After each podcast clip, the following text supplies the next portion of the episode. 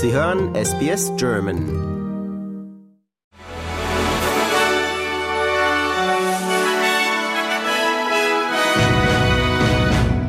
Nach der Katastrophe mit vielen Toten bei der Ankunft eines Hilfsgüterkonvois in Gaza verlangt die US-Regierung Antworten. Zum Hergang des tödlichen Vorfalls gibt es aber unterschiedliche Darstellungen. Die von der Hamas kontrollierte Gesundheitsbehörde spricht von einem Massaker durch einen israelischen Militäreinsatz, bei dem über 100 Menschen getötet und 760 verletzt worden seien. Einem israelischen Militärsprecher zufolge gibt es aber zwei Vorfälle.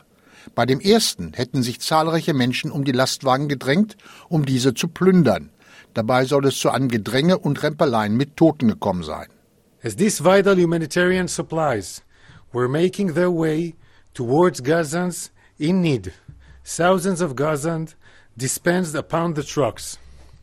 Some began violently pushing and even trampling other Gazans to death, looting the humanitarian supplies. The unfortunate incident resulted in dozens of Gazans killed and injured. Zudem, so fährt der Militärsprecher fort, seien Menschen von den LKWs überfahren worden. Dann habe sich eine Gruppe trotz Warnschüssen Soldaten genähert. Diese hätten auf denjenigen gefeuert, die angeblich eine Bedrohung darstellten. Präsident Wladimir Putin hat den Westen erneut vor Russlands Atommacht gewarnt. Bei seiner jährlichen Rede zur Lage der Nation warnte Putin die NATO-Staaten davor, Militärkontingente in die Ukraine zu entsenden, um gegen russische Truppen zu kämpfen. Zugleich wies er die Behauptung, dass Russland den Westen angreifen wolle, als Blödsinn zurück. Den USA bot Putin erneut einen Dialog zur strategischen Sicherheit in der Welt an. Ermittler haben im Wohnhaus der früheren RAF-Terroristin Daniela Klette Kriegswaffen und Sprengmittel gefunden, darunter eine Kalaschnikow, eine Maschinenpistole und eine Panzerfaustgranate. Klette war am Montagabend festgenommen worden. Die 65-Jährige war 30 Jahre lang untergetaucht und lebte unter falschem Namen in Berlin. Klette gehörte zur sogenannten dritten Generation der RAF. In ihrer aktiven Zeit wurde der damalige Deutsche Bankchef Alfred Herrhausen und Treuhandchef Rohwedder ermordet. Australiens Spionageabwehr hat sich für die Behauptung gerechtfertigt, ein ehemaliger Spitzenpolitiker in Canberra sei ein Landesverräter gewesen, ohne einen Namen zu nennen. Der Direktor der Abwehr, Mike Burgess, sagt, es sei eine langjährige Pflogenheit des Geheimdienstes, operative Vorkommnisse nicht in der Öffentlichkeit zu diskutieren. Die Anschuldigung hat in politischen Kreisen Entsetzen und Bestürzung ausgelöst, weil damit angeblich der Ruf aller Politiker in Zweifel gezogen wird.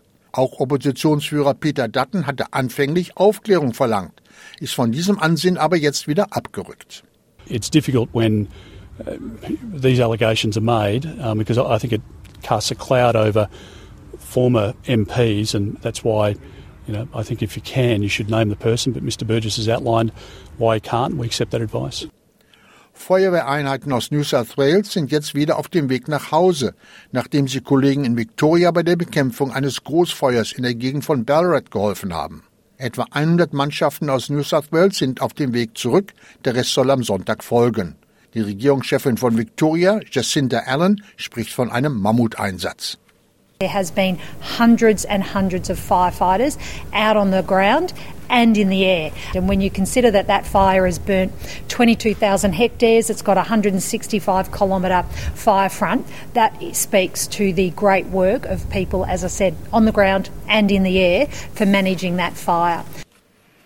Die Zahl der Menschen mit starkem Übergewicht ist rasant gestiegen. Weltweit waren nach einer Studie 2022 mehr als eine Milliarde Menschen betroffen. Wie die Weltgesundheitsorganisation mitteilt, habe sich der Anteil der stark Übergewichtigen an der Bevölkerung seit 1990 mehr als verdoppelt und der Heranwachsenden zwischen 5 und 19 Jahren sogar vervierfacht.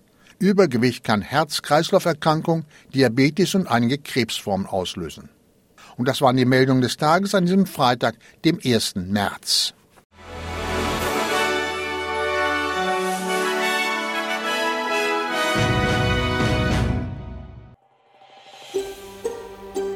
Lust auf weitere Interviews und Geschichten? Uns gibt's auf allen großen Podcast-Plattformen wie Apple, Google und Spotify.